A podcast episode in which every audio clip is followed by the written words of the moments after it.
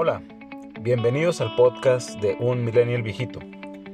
En esta segunda entrega, grabada en marzo de 2021, 2021 ya, señores, estaremos hablando de México inseguro. 2021, para nosotros los millennials, hubo básicamente dos proyecciones fantasiosas del futuro. Que el mundo se acababa en el año 2000 ya le sacamos 21 años a esta fecha de caducidad, pero cada día se siente como si ese día de apocalipsis no es tan lejano y fue solo un error de cálculo. Y dos, que en el futuro, o sea, cualquier año después del 2000, habría carros voladores y avances tecnológicos increíbles como la teletransportación o similares. Todo disponible para el ciudadano promedio. Pero en cambio, tenemos TikTok. Y ni qué se diga de México, donde esperábamos una sociedad libre de corrupción, libre de políticos corruptos y libre de delincuencia. Ya sé, mucho soñar. Pero era algo que se esperaba hace más de 20 años. Aunque de las tres cosas que mencioné, ninguna mejoró y por el contrario, todas empeoraron. Y exponencialmente. Esto es parte de lo que nos lleva al podcast de hoy, que habla sobre la inseguridad en México y cómo eso afecta a la vida del ciudadano promedio, ya sea directa o indirectamente. De nuevo, todo visto desde el punto de vista de un millennial viejito y resumido en cinco puntos. El primer punto. La guerra contra el narco. La famosa guerra contra el narco, comenzada oficialmente por el expresidente de México, Felipe Calderón, esta guerra fue lanzada en el 2006. Y en resumidas cuentas, más allá de lograr algún avance positivo de relevancia en el tema, produjo una serie de consecuencias que demuestran dos cosas hoy en día. Uno, que la violencia por el narco se agudizó y se expandió al grado de que no hay lugar en el país, por recóndito que éste sea, que no tenga presencia alguna de células del crimen organizado, puesto que esos grupos de crimen se multiplicaron de manera exponencial a raíz de esta famosa guerra. Y dos, nos tienen en una guerra o guerrilla por definición y de manera real. Nuestro gobierno jamás aceptará que está en este estado de guerra por el impacto que eso tiene social y económicamente principalmente por el lado económico, y porque no es adecuado a los intereses políticos. Pero solo basta voltear alrededor, en cualquier parte del país que te encuentres, para darte cuenta que sí estamos cuando menos en estado de guerrilla por definición. Para no andar bastante en el tema, es muy extenso y es complejo abarcarlo todo en un sencillo podcast. Entraré nada más en, la, en las parecidos que tenemos con la guerra o la guerrilla. Leeré un par de definiciones para ambos conceptos. Guerra. Conflicto social en el que dos o más grupos humanos relativamente masivos, principalmente tribus, sociedades o naciones, se enfrentan de manera violenta, preferiblemente mediante el uso de armas de toda índole, a menudo con resultado de muerte, ya sea individual o colectiva, y daños materiales de una entidad considerable. Guerrilla Guerras a menor escala entre grupos más desorganizados cuyo objetivo es, a través de ataques rápidos y dispersos, vencer al enemigo. Suelen realizarlas civiles o grupos paramilitares. Estas tácticas pueden incluir emboscadas, sabotajes, saqueos, incursiones, secuestro de enemigos importantes e interceptación de las comunicaciones. El Instituto de Investigación de la Paz Internacional de Suecia define la guerra como todo aquel conflicto armado que cumple dos requisitos enfrentar al menos una fuerza militar y haber muerto 10.000 o más personas. Entonces, basado en las definiciones anteriores, enlistaré una serie de datos y ejemplos para que tú, millennial y no millennial que estás escuchando, juzgues por ti mismo si contamos con algunas de estas características. Empecemos con el número de muertes. Dice la definición que arriba de 10.000 muertes o más ya se considera una guerra. En México, desde la década de los 90, se promediaron 15.000 muertes violentas anuales. En la década del 2000 mejoró a 10.600 en promedio. Y en lo que va de la última década van 26.500 muertes violentas en promedio en el país por año, siendo los últimos tres años, 2018, 19 y 20, los más altos de este promedio con 35.000 muertes violentas en promedio entre estos tres años por año. Es cierto, no todas estas muertes son producto de conflictos con el narcotráfico, pero sí se estima que un 70% de estos números totales, cuando menos lo son. Probablemente la comparación en número de muertes sea exagerada, pero por ejemplo, en Suecia rondan las 100 muertes violentas por año. Canadá, 650. Está bien, está bien. Comparémonos con otros latinos. En Argentina se promedian los 2.000 anuales. Está bien. Los gringos tienen 19.000 muertes anuales, con una población de 300, 330 millones, mientras que en México somos pocos menos de la mitad de ese número, con 127 millones aproximadamente. Entonces, aparte de la cantidad de muertes, la definición mencionaba tácticas como desaparecer y secuestrar personas. Si continuamos con la cantidad de desaparecidos, es difícil de estimar estas cifras, es un hecho, las de desaparecidos en el país, pues nuestro gobierno no tiene un control formal de este tipo de datos. Pero aproximadamente hay 8.000 desaparecidos por año en México. Y de estos se estima que el 90% es en relación a conflictos con el crimen organizado. Entre los desaparecidos hay principalmente tres tipos de personas. Gente perteneciente a los movimientos del crimen organizado. Gente inocente, es decir, personas que fueron confundidas o estuvieron en el lugar incorrecto en el momento inadecuado. Y gente colateral, es decir, las personas que por conocer a alguien o atestiguar algo desaparecieron, siendo los típicos levantones el modus operandi más común. Para finalizar, el número de masacres que ha habido en el país recientemente, un país donde todos los días se lee, se escucha, ya sea en medios, en los vecindarios, se es testigo de balaceras con resultados fatales a cualquier hora del día y algo que cada día empeora en cualquier lugar para que al final las autoridades siempre digan que están investigando y que, como dice el meme, no importa cuándo leas o escuches esto, desde 2009 aproximadamente, todo se debe a reacomodos en los grupos del crimen organizado. Hay muchas más cosas que están relacionadas con el tema y que hacen que el conflicto del crimen organizado en el país se apegue mucho a la definición de lo que es una guerra o guerrilla, pero es imposible cubrir todo detalle en poco tiempo. Sin embargo, para cerrar, enlisto algunos fenómenos más relacionados con esta definición. Hay grupos de autodefensas en el país. Hay cobro de plaza a negocios. Terror mediante estafas telefónicas. Eh, esto a familias mexicanas inocentes. Grupos de de narcotráfico equipados con armamento y vehículos militares grupos de robo en carreteras mexicanas, cuerpos mutilados con notas pegadas esparcidos por todo el país, trailers refrigerados con cuerpos para suplir la sobredemanda de las oficinas forenses regionales, regiones enteras con control de los grupos de crimen organizado y que perdieron su esplendor gracias a eso, por ejemplo, Acapulco, en su momento Monterrey, el que ya es ya eterno en la lista, Michoacán y lamentablemente un etcétera, etcétera, etcétera.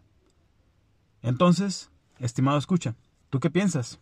¿Estamos en guerra o nomás tantito? Dos. Y además de la llamada guerra contra narco, ¿qué más hay? Pues seamos honestos, México siempre ha sido un país violento, y muchas de las condiciones contextuales, actuales e históricas han hecho de México un caldo de cultivo perfecto para las actividades criminales. Imagínense que el crimen es una sopa y necesita de algunos ingredientes. Estos ingredientes básicos son desigualdad social, carencia económica, falta de acceso a servicios básicos, carencia de una vivienda digna, falta de educación escolar, condiciones laborales deplorables, mal pago, pocas prestaciones, explotación, un tejido social roto, un núcleo familiar pobre y carente de valores, falta de oportunidades laborales y de sustento, un sistema de justicia retrógrada, impunidad casi total en la procuración de ley por parte del Estado. Y corrupción. Quizá me falten más ingredientes para esta sopa, pero creo que con esto es suficiente por el momento. Estos ingredientes tienen años enraizados en nuestro país, aplican para toda la sociedad, sin importar el estrato económico social del cual se provenga con más dominancia en el, en el denominado grupo de clase baja, que tiene las carencias más básicas, que necesitan inmediata o más pronta resolución, pero que produce una sopa de crimen desde los estratos más afortunados, y si no, como ejemplo, ahí están todos los políticos, que han sido sorprendidos como criminales, sin castigo meritorio o sin castigo en la mayoría de los casos. Todos los gobiernos entrantes, en todos los niveles, siempre prometen resolver alguno de estos 12 ingredientes que mencioné o los demás que existan como problemas del país. Pero hay dos cosas relevantes que nunca ha sucedido con ningún gobierno desde cuando menos principios del siglo XX. Uno, ningún problema ha sido atacado de raíz. Todo ha sido resanado con programas o iniciativas que mejoran mínimamente algunos de los problemas en cuestión y que por lo tanto siempre existen a menor o mayor grado, puesto que principalmente la corrupción es la que lleva la bandera.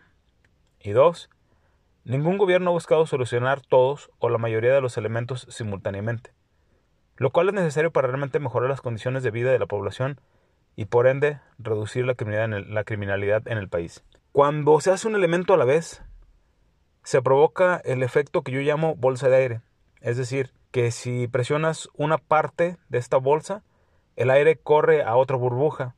Presionas la otra burbuja y el aire corre otra burbuja y así consecutivamente. Entonces, para resumir, la única manera de doblar o de corregir una bolsa de aire es apachurrándola toda de manera uniforme, no por partes, que es algo que nuestro gobierno no ha sabido hacer. Pues para resumir, eh, digo, ¿qué, ¿qué más hay además de la guerra del narco? Hay muchísimas cosas, pero por lo extenso y por lo doloroso que este tema, solo hablaré de unas estadísticas más. Tenemos cosas como los feminicidios, que se han incrementado año con año. La última cifra indica 645 feminicidios. Esto lamentablemente no quiere decir que solo esa cantidad de mujeres han sido asesinadas, sino que solo esa cantidad de casos ha sido catalogado como feminicidio. ¿No suena mucho? 645 contra las 15.000 o 20.000 o 30.000 muertes que tenemos al año. Si lo traduces a más que una estadística, 78 mujeres son asesinadas al mes. No sé qué más pueda provocar sensibilidad en la gente que ve el tema. Y no hay sensibilidad. Hoy lo vemos.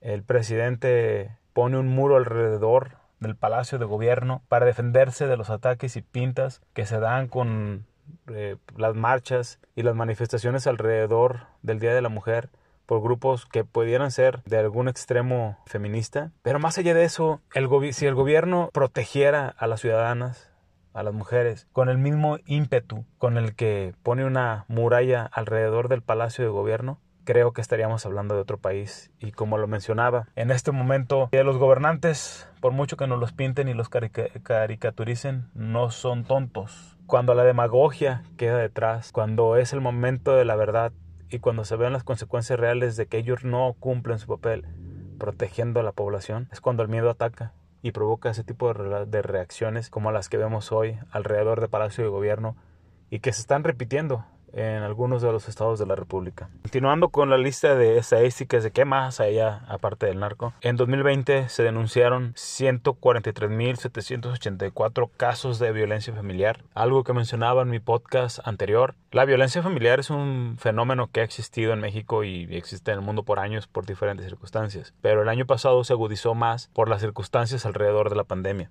Sin embargo, el número sigue siendo bastante preocupante. Adicional a estos datos, tenemos también que mensualmente hay 102 secuestros por mes. El secuestro, recuerdo, hubo una época donde era de los crímenes más preocupantes del país, con el famoso Mocho Orejas y casos similares. Hoy en día el secuestro ha reducido su protagonismo, pero no porque las condiciones del país hayan mejorado, sino porque han surgido crímenes con mayor impacto a la sociedad. 752 casos de extorsión mensuales, 170 robos a casa habitación, 64 robos a negocio y unos 3.000 asaltos o robos a mano armada en el país. Además, 400 autos son robados diariamente en el, país. En los meses de cuarentena, el número disminuyó a 158. Tampoco es un consuelo. De estos 400 autos, el 61%, el 61 fue robado a mano armada, o sea, 244 asaltos. Los autos robados tienen principalmente tres destinos. Reventa en un mercado negro, principalmente internacional, uso de flotilla en grupos de crimen organizado y uso temporal para cometer crímenes. A concluir de todos estos datos que acabo de compartir, 1. Lamentablemente, estas estadísticas son personas, no muebles que reciben daños. Y eso tiene una marca profunda en la calidad de vida de la sociedad en general. Y ni se diga en las personas que están alrededor de las personas que son afectadas. Dos, es más sencillo tener datos específicos del robo de autos que de asaltos a personas. Porque los autos tienen grupos de interés detrás de ellos, aseguradoras, distribuidoras, lo cual no está nada mal. Pero las personas? ¿No hay grupos de, de interés detrás de nosotros? Debería ser el gobierno los cuerpos de seguridad, pero no es así. Y tres, lo más aterrador. Se estima que en México el 93% de los delitos que se cometen no son denunciados, o sea, que salvo el tema de los autos, el resto de las estadísticas reportadas todavía pueden tener mucho más detrás de ellas. Puedo hacer comparaciones, y hay países que realmente están muy bajos en sus tasas de criminalidad y países que por igual están muy altos. Pero el compararnos sería algo como decir, eh, y voy a citar a alguien, no diré el nombre, pero se sabrá quién es, pero ellos robaban más. Entonces, más que compararnos, habría que ver qué se tiene que hacer para mejorar este aspecto en la sociedad. 3.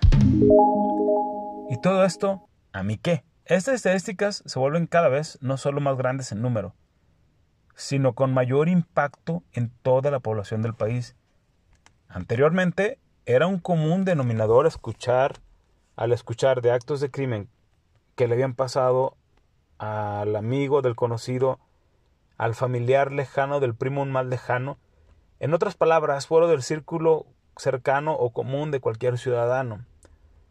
De aproximadamente unos 10 años a la fecha, cuando menos, el círculo se ha reducido y ahora es más común tener conocidos en el círculo cercano o familiares que han sido víctimas de algún tipo de delito. Si no es que uno ya fue víctima, toco madera para todos. Pero bueno, y además de impactarme como víctima, ¿qué más? Pues mucho más. Modifica tu estilo de vida y principalmente amenaza o afecta nuestra libertad. Por ejemplo, punto uno, deja pongo un negocio, hay que hacer la, serie de trámites burocráticos, pagar impuestos, pedir permisos y, además posiblemente haya que pagar derecho de piso, contratar seguridad o aditamentos de seguridad, puesto que la que ya pagan mis impuestos no es suficiente. Hay que calcular costos de operación incluyendo posibles pérdidas relacionadas con asaltos o robos. Ah, y ojo con los fraudes. Entonces, si ponemos un negocio, o por ejemplo, deja compra un carro, que no sea nuevo.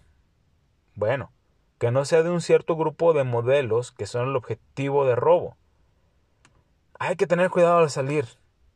Déjame entreno en cómo enfrentar un asalto a mano armada para no perder la vida cuando me quieran quitarme auto, ni la de mis seres queridos.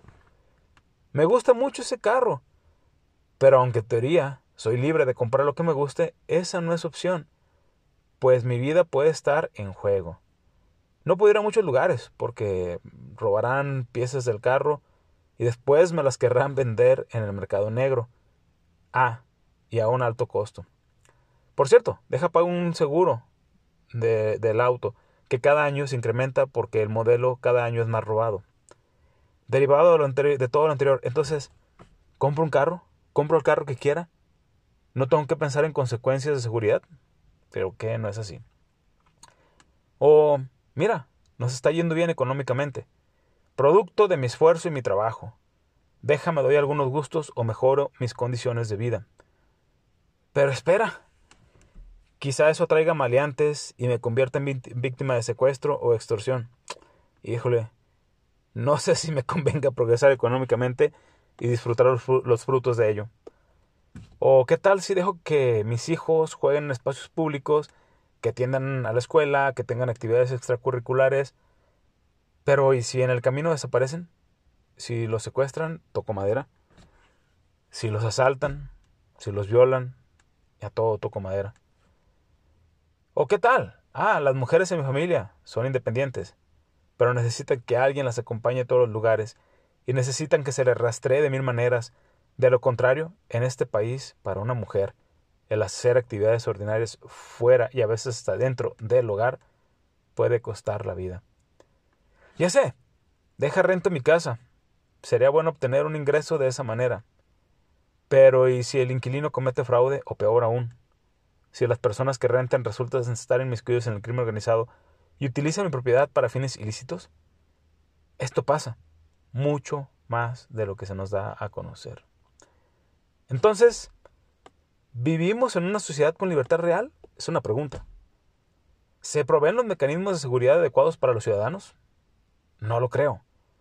Recuerdo una caricatura, no recuerdo quién la publicó, donde se ve cómo una familia vive como prisionera dentro de su casa por temor a las amenazas que existen allá afuera, y cómo los criminales, mientras la familia sufre encerrada, disfrutan de una libertad a sus anchas, que realmente es el reflejo de la realidad actual, donde los criminales sobrepoblan las calles y, siempre están impunes ante cualquier situación. Concluyendo, además del impacto directo del crimen, nuestras vidas están condicionadas alrededor del mismo. Y si me preguntan si eso es libertad, yo diría que no. ¿Ustedes qué opinan? 4. ¿Y qué se necesita para remediar el problema de la inseguridad en México? La respuesta es mucho y poco. Como mencionaba antes, hay una serie de ingredientes que están ahí para hacer la sopa perfecta. De igual manera, para destruir esta sopa, se necesita un enfoque y mejora desde múltiples ángulos. No solo querer tener soluciones simplistas. Por ejemplo, Jalisco claramente ha tenido un incremento de presencia del crimen organizado en los últimos años y por lo tanto también la delincuencia ha observado un incremento, con balaceras y balaseados todos los días, y en lo que va del 2021 en particular, ha habido tres eventos violentos que han llamado la atención nacional. Una matanza en Tlaquepaque, un levantón con heridos y muertos en Zapopan y una masacre a 13 personas en Tonalá. A todo esto, el gobernador de Jalisco, con su afán de protagonismo mediático, culpa al gobierno federal, pues de ellos debería ser la responsabilidad de combatir el crimen organizado. Aparentemente, en respuesta a esto, el gobierno federal envió 600 activos combinados entre el ejército y la Guardia Nacional al Estado para reforzar la seguridad del mismo. Esto no es una solución. Quizá por un periodo corto hay una reducción en la criminalidad, pero no es una solución.